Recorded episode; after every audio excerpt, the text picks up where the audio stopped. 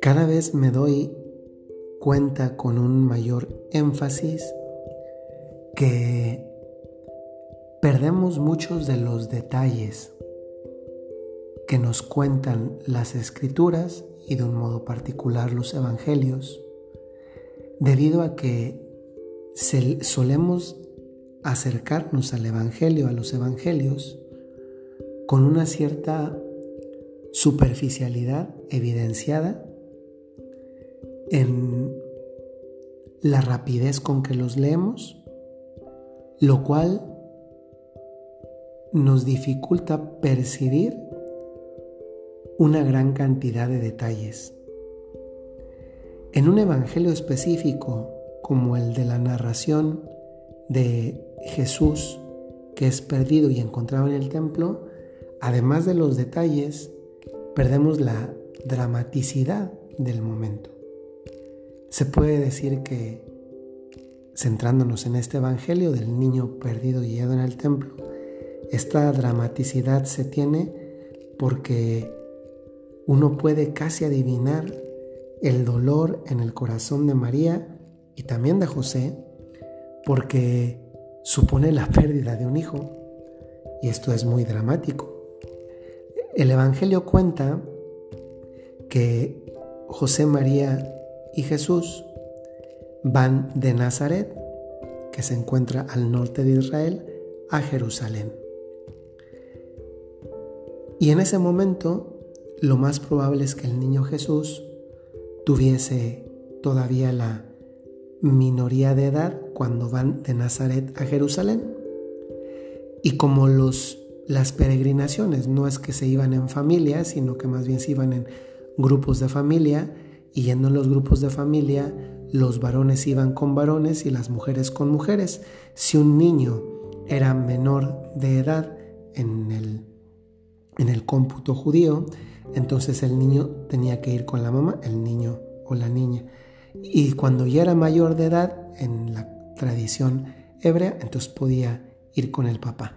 Jesús, lo más probable es que de ida de Nazaret a Jerusalén, iba con su madre ser menor de edad. Y por tanto, pues el papá, por así decir, entre comillas, podía desentenderse porque él iba con los hombres, los niños y las mujeres iban juntos en esta peregrinación.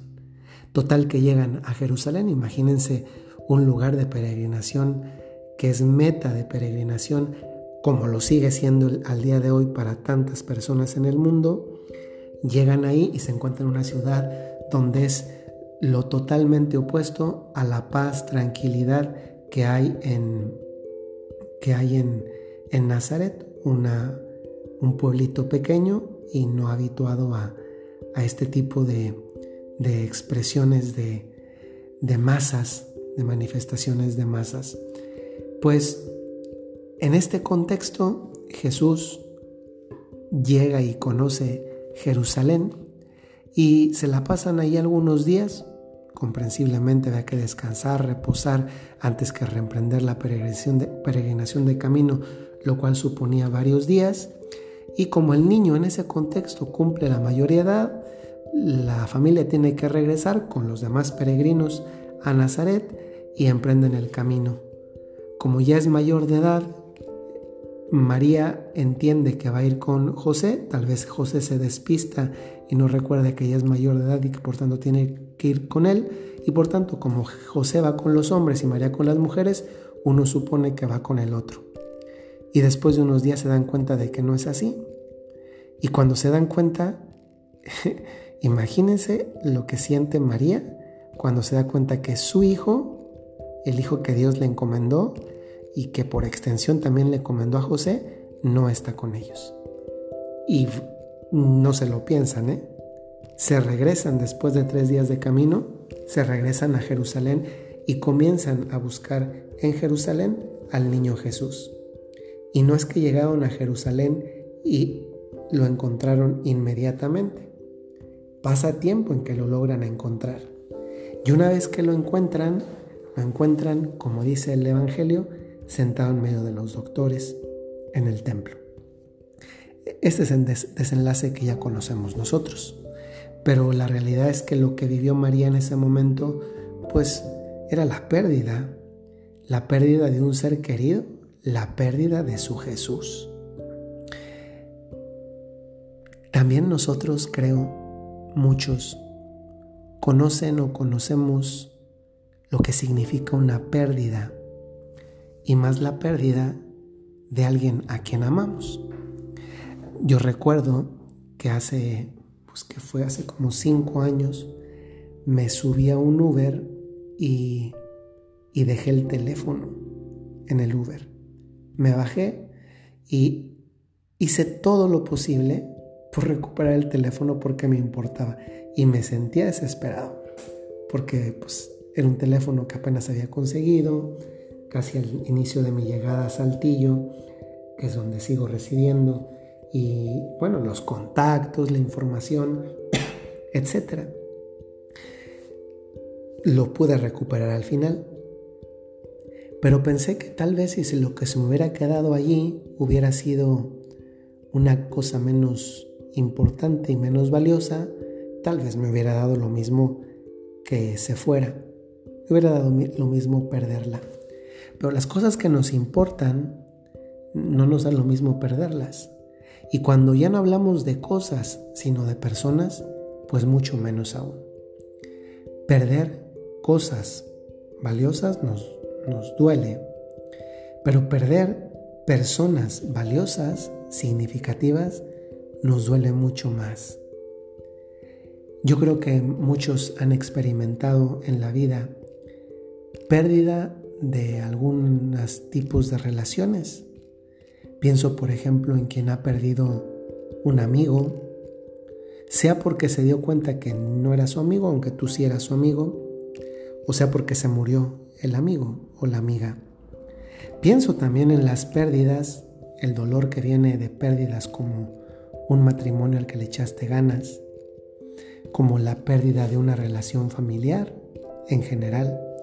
Hoy estuve con un abogado para hablar de otra cosa y me contaba cómo muchos de los trabajos que le toca hacer son, son de problemas por herencias familiares y qué doloroso es incluso para él como abogado ver a una familia dividida. Pero a veces también hay otro tipo de pérdidas que digamos no son, mm, son no son tan... No, no puedo decir sencillas porque estas pérdidas a las que acabo de aludir hace un momento, pues sé que no obstante no son fáciles. Hay otras que son muy radicales, como puede ser la pérdida por la muerte. Conozco una persona eh, muy apreciada, su familia, que secuestraron a su hijo.